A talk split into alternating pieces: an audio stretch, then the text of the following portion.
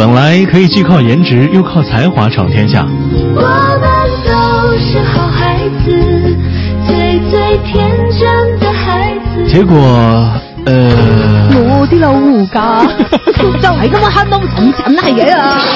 每周三晚八点，李志的不老歌王铮时间，DJ 李志加歌手王铮，一张有料有趣的老歌精选集，一场一场不端不装的音乐音乐脱口秀。你失恋的时候听什么歌？失恋的时候听，我们都是好孩子。我好想有一档晚间节目哦。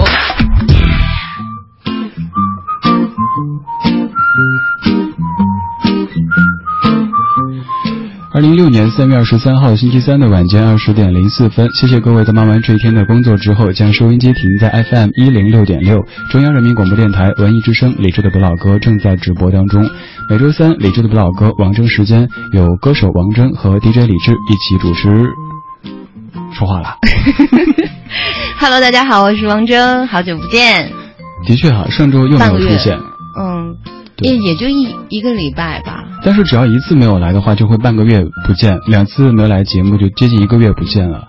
呃，这次好久不见之后，甚是想念，带过来一个也有很想念、很怀旧的意味的主题，就主题用于、是，就是，嗯，其实我今天觉得，你看换了电乐，我应该更更开心一点。嗯，然后今天的这个主题呢，我也是想了想了很久。我觉得怎么说呢？可能到了春天了，人的情感上会有一些萌动，你有吗？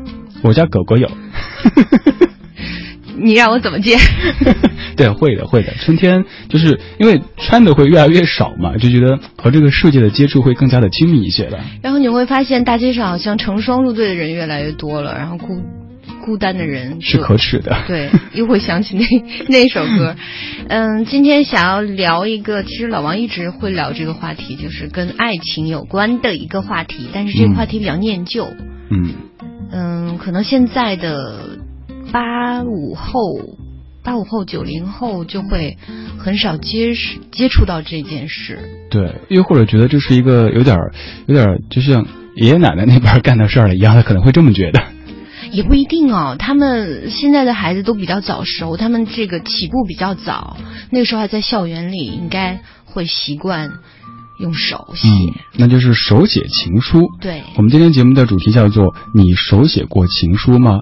这个主题对于很多的年纪稍长一点的朋友来说，应该会觉得特别亲切。上学的时候一定都干过这样的事儿，去包括小纸条在内，其实都可以算是这样这个东西的一个雏形啊。而且那个时候很多女生喜欢买那种很香、很漂亮的那种信纸来写，哎，我我当时你有收到过吗？有收到过。我当时看那个武侠片看多了，会有点儿就是胡思乱想，我会担心那个香会不会不正常，万一就把我迷倒了怎么办？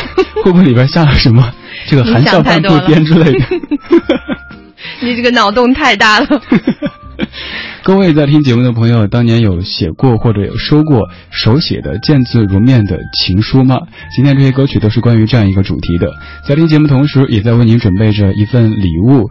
在三月二十六号下午的三点半，中国电影资料馆艺术影院将为您放映《哈姆雷特》这样的一个。呃，由中国国家话剧院、英国国家剧院联合呈现的戏剧现场放映系列。如果您想去看一看这个演出的话，可以给微信公众平台“李志”这个账号发送“哈姆雷特”这四个字，我们的编辑会看到，呃，就也许会抽中您，告诉您怎么样来取得我们的这个演出票了。当然，也欢迎各位通过微信的方式来参与节目的互动，还可以用微信来获取今天节目的完整歌单，发送一六零三二三到微信公众平台，就可以看到今天节目中将播放哪些歌曲。我们来播第一首歌好了。第一首歌，嗯，这首歌可能大概是九十年代末，就是两千年左右吧，还是嗯两千零一年左右的一首，嗯、最近就是高老师又有新歌出来了，哦，那个对这个苟且啊，对，嗯，生活不只有眼前的苟且，还有远方的苟且嘛。那本书那 那句话是这么说的。嗯，这首歌来自于就是高老师早期的一个作品，非常好的歌词，老狼唱的《模范情书》。一九九六年的《青春无悔》当中的一首歌。那个时期写的歌词，我觉得就是沉得下去，明显一听就不着急的那种感觉。而现在的《诗和远方》这个，我会觉得有点刻意在表现一种诗意，反而显得没有了诗意。好了，不多不 不多说现在了，我们听过去的歌啊。先坐窗前的那棵橡树，我是你初次流泪时手边的书，我是你春夜注视的那段蜡烛，我是你秋天穿上的楚楚衣，我要你打开你挂在夏日的窗，我要你。牵我的手，在午后徜徉。我要你注视我，注视你的目光，默默地告诉我初恋的忧伤。这城市已摊开它孤独的地图，我怎么能找到你等我的地方？我想每个恋爱的孩子一样，在大街上琴弦上寂寞成长。我想每个恋爱的孩子一样，在大街上琴弦上寂寞成长。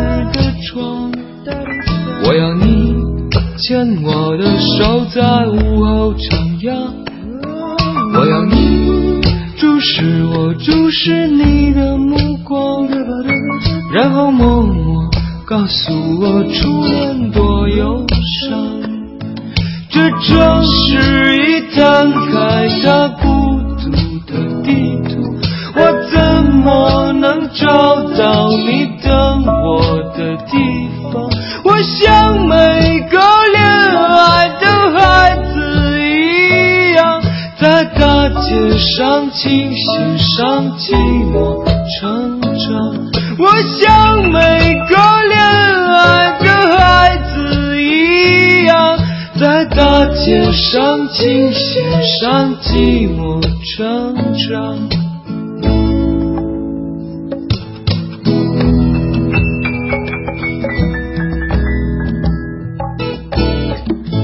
这城市已摊开它孤独的地图。当年这些歌词，我觉得写的好妙啊，就也没有刻意的去装，但是你听就觉得能够触到一些那种那那种所谓的情愫。那种细腻是不刻意的，就感觉是一个树生长了特别浓浓绿色的那种绿，然后它是自然生长的这种繁茂。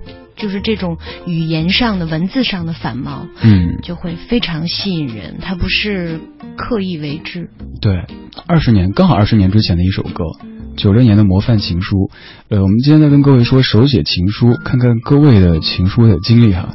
撒哈拉沙漠的狼说：“我是八七年的，我也买过那种信纸，而且买过很多次。写情书还给笔友写信，每次收到回信都好开心，超满足的。”呃，包括给笔友写信，应该也是那个年代一个特有的一种经历。你有过笔友吗？有过，就是一直没有见过，后来就失散了的。那那会儿就觉得收到信的感觉好开心。其实大家说的不外乎就是今天我又上了什么课啊，最近我考试考了哪一科怎样了。现在想想觉得挺无趣的，但那会儿觉得好激动的。我记得我上学的时候最好玩的一件事就是，嗯。和同桌，然后还有后排的几个同学，我们有一个本子，然后大家一起来编一个故事，就每个人写一段儿。我编故事我喜欢，我经常在节目中编故事，编的大家一头汗。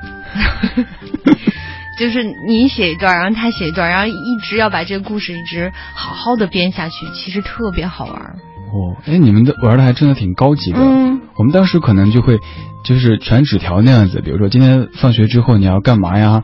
呃，这这之类的。还有刚刚上节目之前你问我说有没有手写过情书，我想了半天还真没干过，我就只是那种当面的学电视剧里的情节。嗯，接下来这趴以前节目中偶尔讲过哈，就是跟那个姑娘说那个晚自习的中间嘛，说出去走一走，就是 就把自己想象成那种高大威猛的阳光欧巴的那种一米九加的那种那种样子，然后装作特酷的说我选你，也还要学那种腔调，我喜欢你，我选你。我选你。对，然后那姑娘说啊，今晚月亮不是今晚太阳好好啊，然后就没有然后了。就没有了。对，就就就那样子。没有，还没有说你冷吗？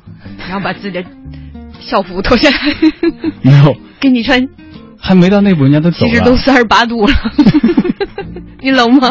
反正我我可能一直是一个比较内敛的一个人，所以可能心中有有那样的一个火焰，也没有让它燃烧起来。但如果你真的是一个很内敛的人，你就应该那种特别内敛的，写一封特别浪漫的。嗯，好遗憾呐。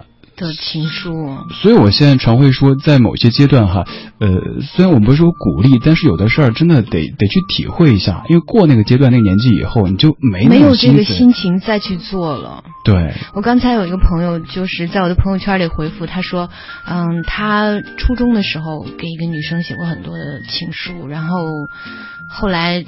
那个女生好像不同意嘛，然后他就把那个女生拉到天坛公园，然后把情书全部当着女孩面都撕了。然后成年以后，他已经忘记了这个细节，那个女生还记得。但当时女生可能心想：关我什么事？因为人家本来就没有答应，就没有感觉，那你撕撕啊，跟我有什么关系？不会的，不会啊。其实就是那种青春嘛，爆裂的那种，其实就是还是会好像有点冲击的。对，成年人会觉得。嗯，两个小傻子，但是当年的小傻子会觉得很沉浸在那种氛围当中。嗯，一种仪式感。嗯，我觉得手写情书这事儿本身就是挺有仪式感的。现在可能会很便捷的发一条信息过去，如果不回的话就发个红包，他一定会去点拆，拆了之后，哎，看刚才发信息没，就搞定了。但当年的话就会忐忑，哎，有没有收到啊？收到以后有没有拆开？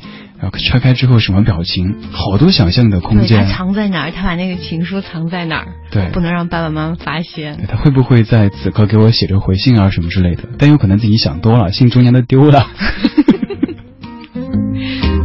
说到情书这样的一个关键词，有一首歌是一定要播的。我们觉得选这歌有点有点两难哈，就是选它呢，大家觉得没悬念；但不选它呢，大家会觉得怎么连这歌都没有。对，所以还是听他吧，毕竟歌曲本身挺好听的。嗯，也是二十年之前的一首歌，《情书》。张学友。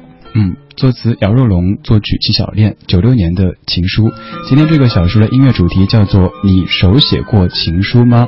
来自于李志的不老歌《王峥时间》。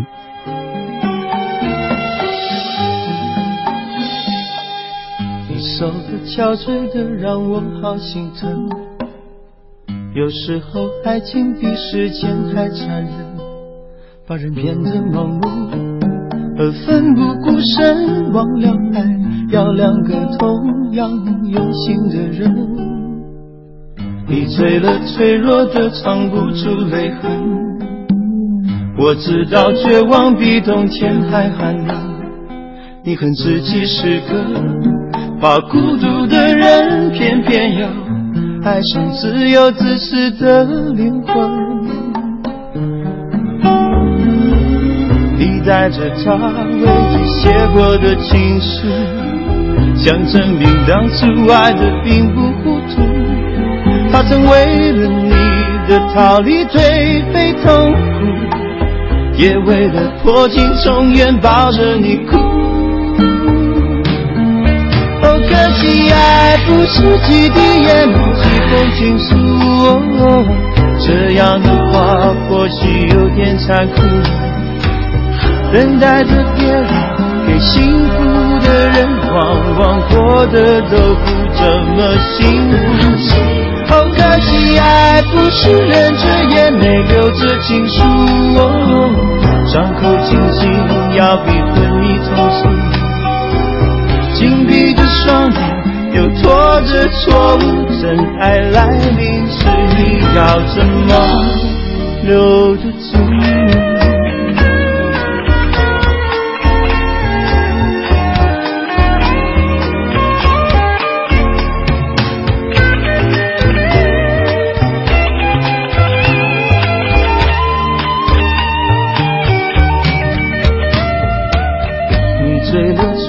的藏不住泪痕，我知道绝望比冬天还寒冷。你恨自己是个怕孤独的人，偏偏又爱上自由自私的灵魂。你带着他唯一写过的情书，想证明当初爱的并不糊涂。他曾为了你。的逃离颓废痛苦，也为了破镜重圆抱着你哭。哦，可惜爱不是几滴眼泪几封情书哦，这样的话或许有点残酷。等待着别人给幸福的人，往往过得都不怎么幸福。可惜爱不是忍着眼泪流着情书，伤口清醒要比昏迷痛楚。紧闭着双眼，又拖着错误，真爱来临时，你要怎么留得住？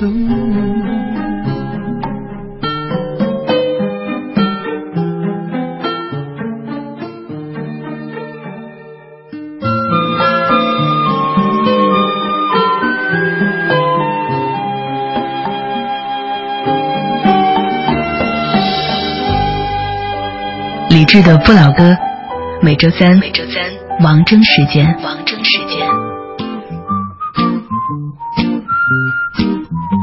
可惜爱不是几滴眼泪几封情书，这话可能是大人的口吻。对。但当时觉得爱就是几滴眼泪几封情书。对。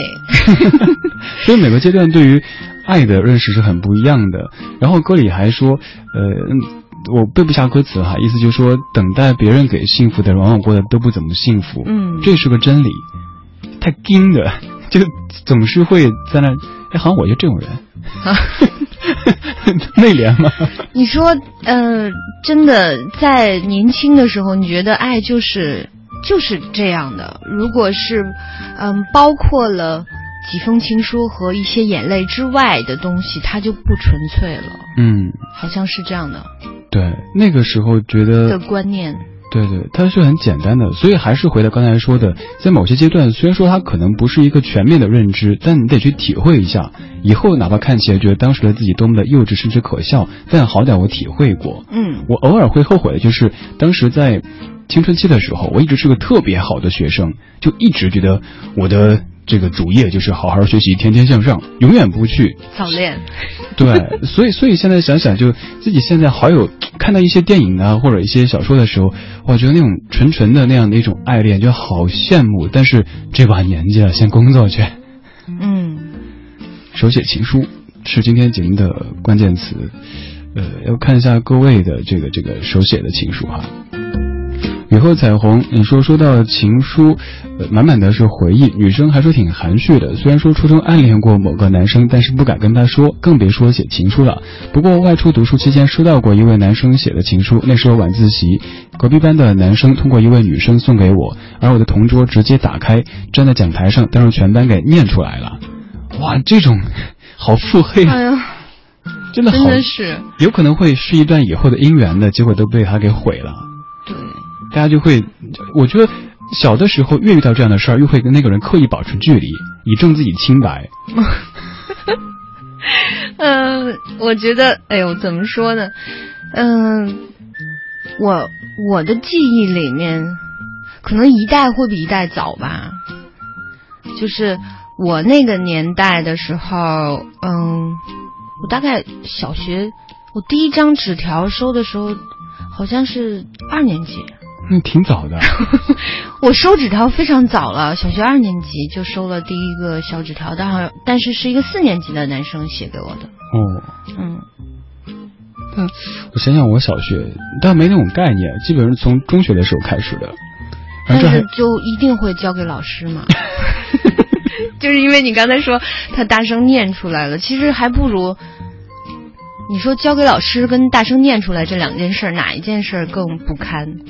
大声念出来，那个更那个。对，老师其实还会还会妥帖一些的处理。老师心里想，嗨，谁没有过呀？对，谁没有年轻过？西宋说那个手写情书可以算是中文系的必修课啊，也还真是，因为可能平时生活当中表现出是这一面，也许这个姑娘觉得这个男生也就这样，但通过写情书这一事儿，发现字这么漂亮，然后还真没有文采，也许会另眼相看。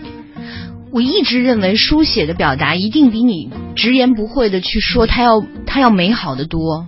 嗯就我喜欢看别人写的东西，嗯，你在说话的时候，往往是，往往就是有的人是不经大脑的，有的人是有目的性的，嗯而写东西你会深思熟虑，然后你会把它用更更好的方式来表现出来。那是一种更工整的一个方式。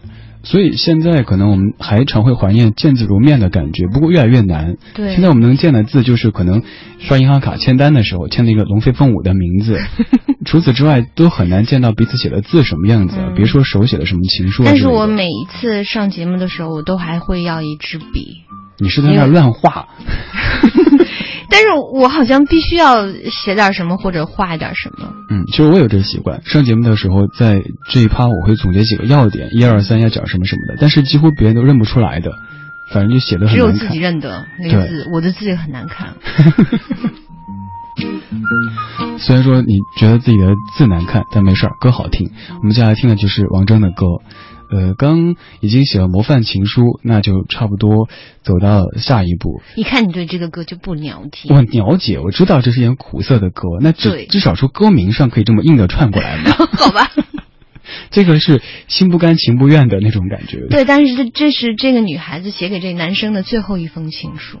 我的思念不再是决堤的海洋，明天就要嫁给他了。遥远的心智，这是我给你最好的告别方式。等待太久了，你不会回来了。已经忘了我还在这里等着。如果你在我身边就好我想轻轻抱你一下，可以吗？在你怀里的不会再是我，我就要嫁给别人了。从此以后我就不会再回头了，别人永远的是我的屋顶了，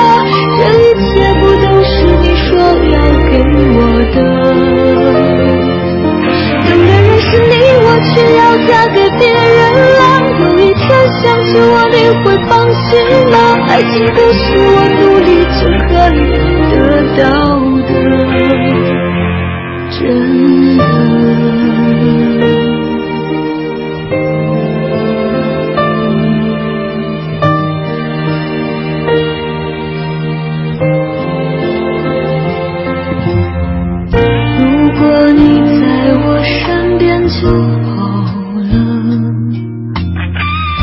想紧紧抱你一下，可以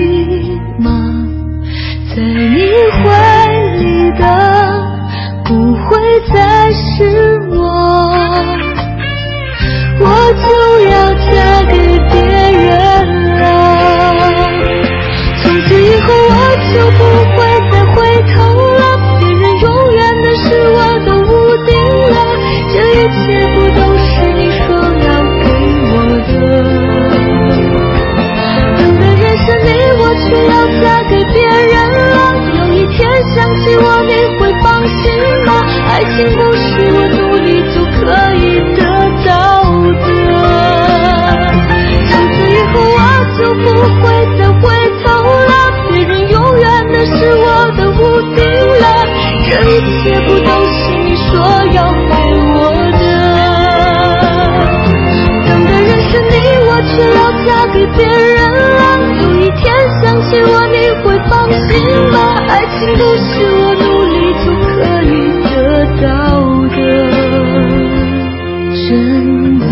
卖房免佣金，买房佣金百分之零点五，卖房专家房天下房点 com。你咋了？我着急卖房子，一个月还没卖掉。我在房天下只用三天就卖了，太好了！电话是多少啊？四零零八五零八八八八。卖房免佣金，买房佣金只收百分之零点五，卖房专家房天下房点 com。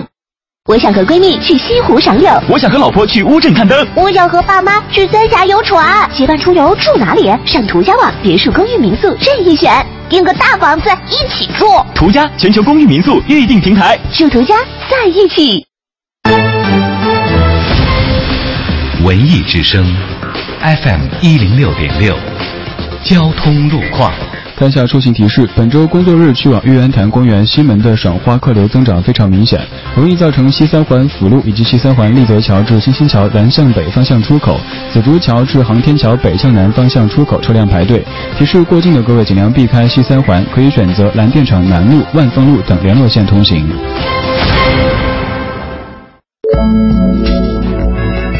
文艺之声，FM 一零六点六，天气预报。看看天气的情况，今天晚上的北京是晴天，北风二三级，最低气温三摄氏度。明天白天是晴转多云的天气，最高气温十五摄氏度。气象部门预计，未来三天的北京都是晴空依旧的天气，适宜户外活动，开窗通风。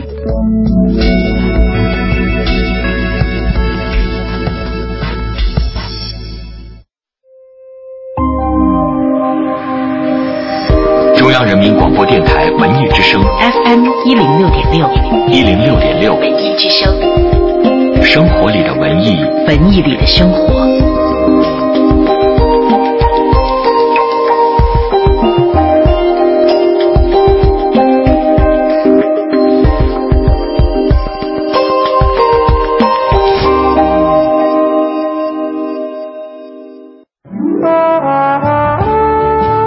们是一帮怀旧的人，但不是沉迷于过去、不愿面对现实的人。在昨天的花园里，时光漫步，为明天寻找向上的力量。理智的不老，理智的不老歌，听听老歌，好好生活。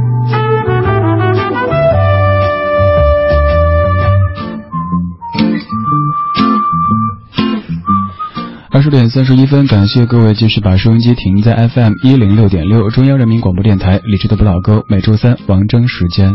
大家好，我是王峥。哎，这次接好快啊！我觉得之前总是你不知道我的那个话口在哪儿哈。对我，因为我习惯于就是嗯、呃习惯于你，比如说你会说。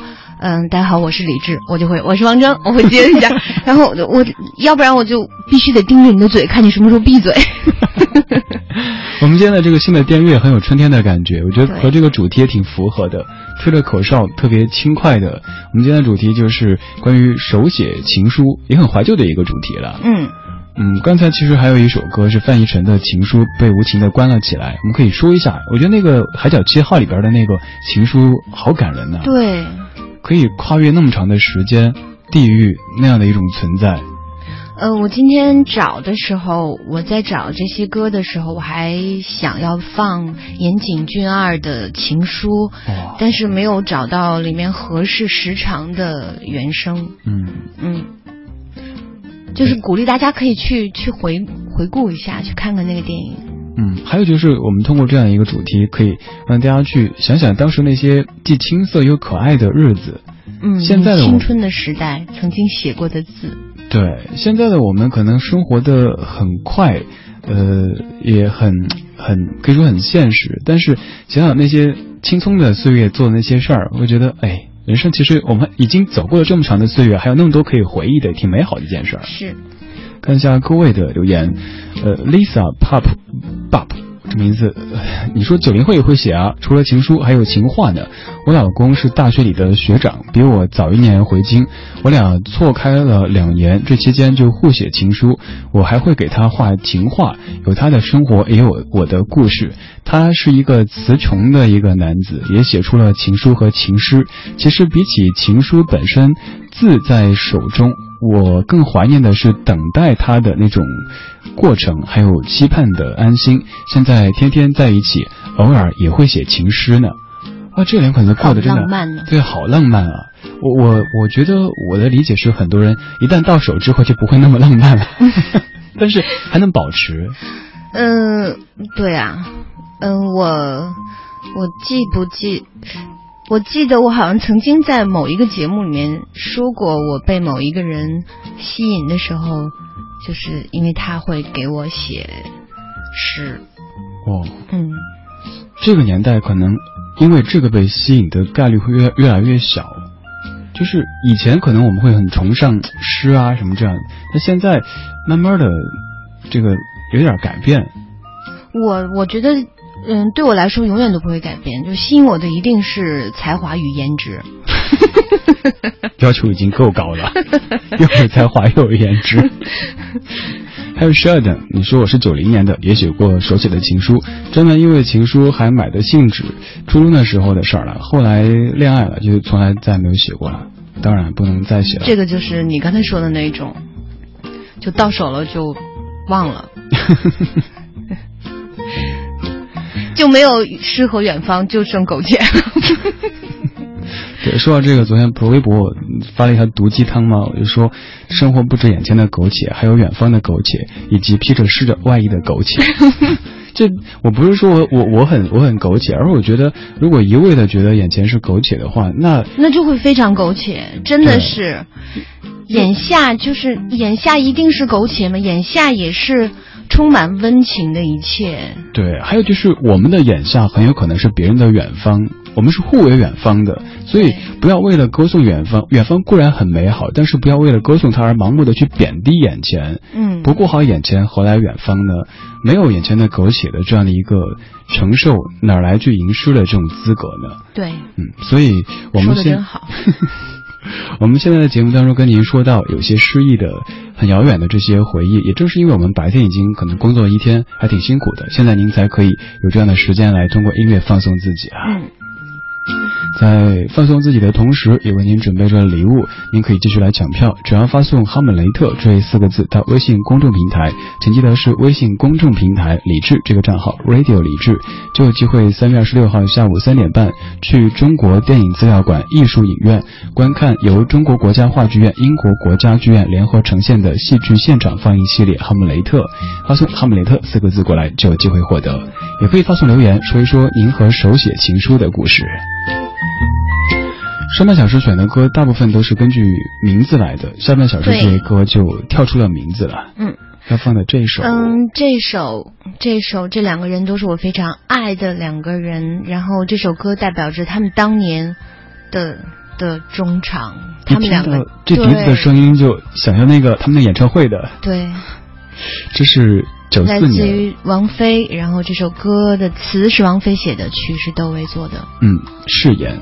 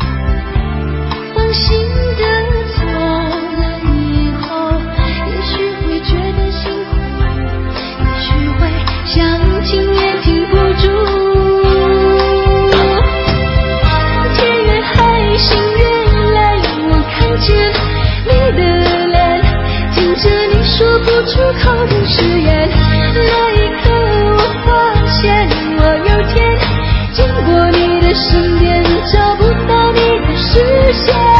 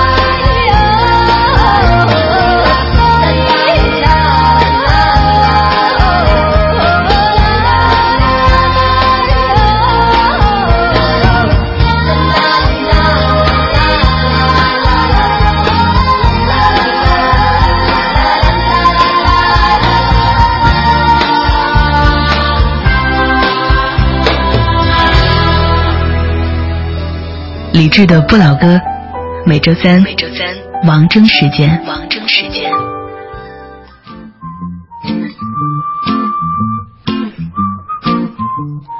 李志的不老歌，每周三王铮时间正在直播当中。今天的音乐主题叫做“你手写过情书吗？”刚才是王菲的誓言。呃，我刚才听这歌的时候，特别特别羡慕做音乐的人。因为我觉得你们可以通过音乐去记录一些当年的这些这些东西，用音乐记录自己的生活，包括当时的感情经历。就像现在，我猜，比王菲自己在听到当年这歌的时候，肯定会回想起很多当时的那些那那些，想起演唱会，对啊，想起对，嗯，我想起的都是我在楼道里，哦，我那时候模仿他嘛，那。谁没模仿过他？你也是楼道歌手啊？没有，只有在楼道里你才能找得到，就是有回声。对，因为他后面的那那些技巧，然后一定要在楼道里你才能听得到自己那个能不能做到。然后，嗯，很开心，太喜欢这首歌了。刚才放的时候，其实王铮一直在唱。对，我能想起来当年我学这首歌的时候那种点点滴滴，我在楼道里多多开心。发现我也能收放自如的时候，嗯。哎，我前两天通过微信公众平台给大家发语音唱歌，大家都说我自带混响。我也是发现有有个楼道，在那儿听就觉得自己楼道歌手。对，我觉得大家哎，李志你怎么通过微信发的，好像做过特效处理一样的？其实楼道里唱的。走堂还有那种澡堂歌手，必须在校园里的大澡堂、公共澡堂。还有厕所歌手，我就是。手写情书，看一下大旺说，呃，我有一封没有送出去的情书，那是在刚上高中的时候，很喜欢一个女孩子，高中三年一直很喜欢，没有表达。高中毕业以后各自回家，我写了这封情书。其实后面也有机会送给我喜欢的女孩，但是最终没有送出。一晃二十五年了，留给我的永远是第一次见面时的心动的感觉，那么的美好，那么的年轻。嗯，没有投递出去的情书。还保留着这封信，现在放在哪里？对，这万一哪一天被被娘 娘子翻出来，对，不过也还好，二十五年之前的了，对，可能会笑对方呀，你当时这么肉麻，但还是女生。可能多多少少会有一点点吃醋，去把那二十五年之前的姑娘哇抓出来。对，有没有她照片让我看一下？发现这个颜值不咋地的时候，就消除了这个警戒，然后就 OK 了。嗯，对，然后就会封闭你的所有的同学会。对，好像基本都是这样的套路哈。对。不过我觉得这事儿本身挺美好的，就是现在还能保保留二十五年之前的当时的那段回忆。你会有一个，就是一个盒子，会放你小时候的很多东西吗？有，我包括以前的那些试卷，就是我我当然留的都是考的比较高的哈，低的当时就扔了。就是，但是后来我们家搬家太多次，慢慢的就发现那些东西它不具备实用价值，但对我来说是无价的。有时候就慢慢就丢一点丢一点。我现在回家去了，发现就是我成长的那些轨迹，包括以前我写过的纸条，我头。前几年都还留着，盒子里装着，当时写的那些，我看还有一些跟那个班上女同学，她叫我叫她什么小苹果啊，她叫什么我忘了，这些都还在。肉麻，小苹果。哎，那个时候都这样子的嘛。我就记得前一阵儿，我爸爸妈妈在西安搬家，然后他们会收着我小时候很多东西，然后把我那个时候写给他们的信都拍下来，然后发给我。嗯，因为我很亲密又很肉麻，然后又。基本上每一个信的到最后都是要钱，爸爸妈妈非常对不起，我又没有钱的那钱都写的非常小。前面说了很多情，最后才是主题。对，所以后来收信的是爸妈，他直接奔最后一句去看，那这次是不是要钱的？前面的就别做那么铺垫了，这些没用。那个钱字几乎要拿放大镜才能看得到。我们刚听了王菲的歌，接下来这首歌原唱是王菲，但后来这位的翻唱让这歌又以另外一种形式红了好几年的时间。王菲唱的是呃粤语版的吗？啊，对。然后这个女生其实她声音也有点像，但是她声音比王菲更更更温更温暖一些，王菲更清冷一些。周慧。这首歌一响起，应该各位都可以想到他那个 MV 的画面，动画的特别特别清新，嗯，怎么去形容呢？我不用形容，大家应该能够想象到那个画面了。有可能他要复出了。哦，其实都没有退出过，好不好？哦，好。远处的钟声回荡在雨里，我们在屋檐底下牵手听，幻想教堂里头那场婚礼，是为祝福我俩而举行。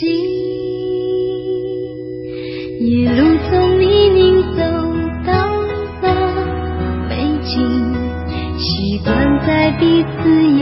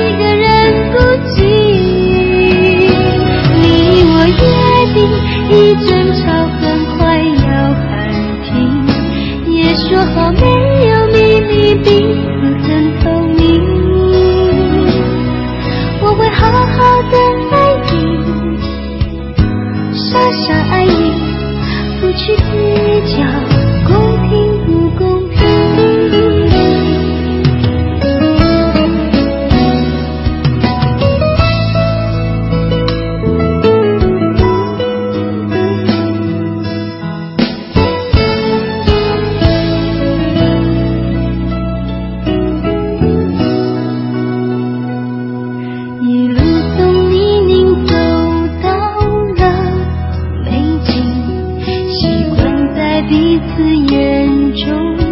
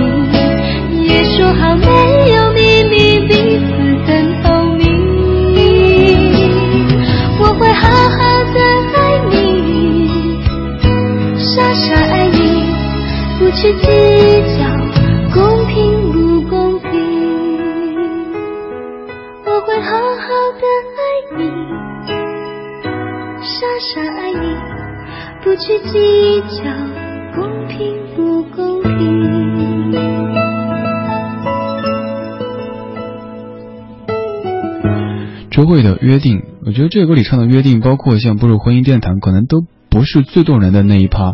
而在我看来，最动人的是那一句：要做快乐的自己，照顾自己，就算某天一个人孤寂。这个约定就已经是，不管说我们在没在一起，或者以后怎样的，你要快乐，你要幸福，好好，让人觉得有有一点酸酸的那种那种幸福的感觉啊。好吧。啊？为什么这反应？在两个人特别甜蜜的时候，什么样的约定都可以做得出来。嗯嗯，最后就不一定可以买卖不成仁义在了。对，就所以这个是最甜蜜的时候写的，也算是一封情书哈。对，是。嗯，姚若龙老师填的词，他写的好多词都是，嗯，特别温馨，就像背靠着背坐在地毯上。对，还有像彭佳慧的那个《甘愿》。什么什么西干万所以能美满，都都是小小的，没有那么特别宏大的叙事说爱爱是什么呀，怎么怎么之类，但你就听了之后觉得特暖。就站在一个小女人的一个角度。哎哎，真是我觉得很多这些优秀的男的创作人，他心中都必须要住着一个少女。嗯，他们写的词都完全女性的视角。林夕没有少女过，林夕都是比较就是冷静的那种，比较成熟的。也有挺多少女的，像那个“假如让我说下去”之类的。哦，这是一个什么？你不陪我说，我就要去死那种。很多啊，觉得还是有一些少女情节的，包括像李宗盛啊、罗大佑啊，我觉得他们写某些词，尤其是小虫，他的好多都是那种女性的视角。所以，作为一个成功的音乐人也挺不容易的，要在性别上去把自己想象成另外的一一个对立的一个性别才行哈。嗯。今天节目当中，我们在说关于手写情书的这样一个主题，呃，还有我还有好多特别长的留言，我估计时间不够念了，那咱们就私底下来分享好了。嗯。接下来还有一首歌的时间，王铮准备放哪一首出来呢？还有一首歌的时间，对啊，时间过得有点快。总之关起来一位。嗯，那就最后那首吧。宋冬野又被关起来了。我记得上次有一次也是他的歌被关起来。因为我我。本来今天选这首歌的时候，本来要给大家听《斑马斑马》，我想要听的是 IU 的那一版。嗯，那版的音质可能不太适合在节目中播。对，大家可以去自己找来听一个那么漂亮的、颜值那么高的一个韩国的小女生，她会弹着吉他来来唱这样的一首歌。忽然间，这首歌在我脑海里变得更加美好了。然后就，嗯，宋冬野的这一版呢，还是还有一些刻意的苍凉。嗯。就是我还是喜欢 IU 的那一版，嗯，但是因为要关起来了嘛，所以，嗯，接下来的这首歌是，嗯，大家知不知道有一个词人，就是他其实是一个诗人，他的名字叫于心桥，桥是樵夫的樵，结果网上都写成于心娇，的外号叫于心娇，嗯。嗯，他的诗集上面是于心桥，嗯，心灵的樵夫嘛，哦，心灵的樵夫，结果。心心焦，他写了这首词叫“要死就一定要死在你手里”，然后被莫西子诗在一个比赛的时候唱了，嗯，然后就，嗯，我觉得这首歌就是一定要写成这样才行，就是那种很好的纯粹的民谣，嗯，包括唱腔也是，得是这样的一种声音去，不能是太规整的一个流行的唱腔。对，才能让你理解这歌词其中的这种，这这一封情书的这种含义。嗯嗯，手写情书，不管各位当年有没有体会过，希望现在生活当中偶尔能找到一些这样的让你觉得温暖的小瞬间。就像刚才看到有位听友，我现在找不到信息比较多，他说他没有手写过，但是他记得有一次老公在出差的时候发的一封电报。好像中秋节写的是什么？呃，天涯共此时，海上生明月啊，这之类的，到现在觉得记得很清楚。可能平时的生活我们都是忙于，嗯，比如说接孩子、买菜，但偶尔来一点这样的小点滴。我并没无意伤害任何人，偶尔会有一些这样的小小的点缀，能让生活中的浪漫持续的更久一些。嗯。来听今天的最后一首莫西子诗的《要死就一定死在你手里》。如果各位想获取今天节目的完整歌单，可以给微信公众账号李志发送一六零三二三这个日期，就可以获得完整的节目歌单了。此外，今天节目中为您送出的门票，三月二十六号下午三点半，在中国电影资料馆艺术影院去看《哈姆雷特》的这个名额，获奖听友已经收到我们编辑的微信的通知了，请赶紧回复您取票的方式。好了，各位，接下来是品味书香，我和王峥下班了，拜拜，拜拜，下周见。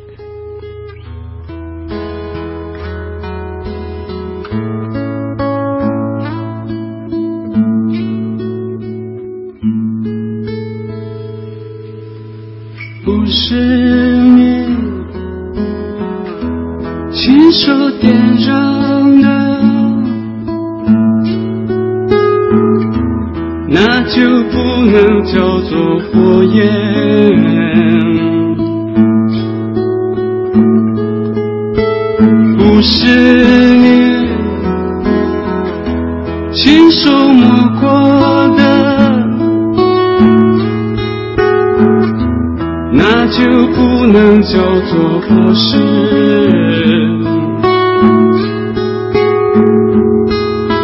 你呀？你终于出现了，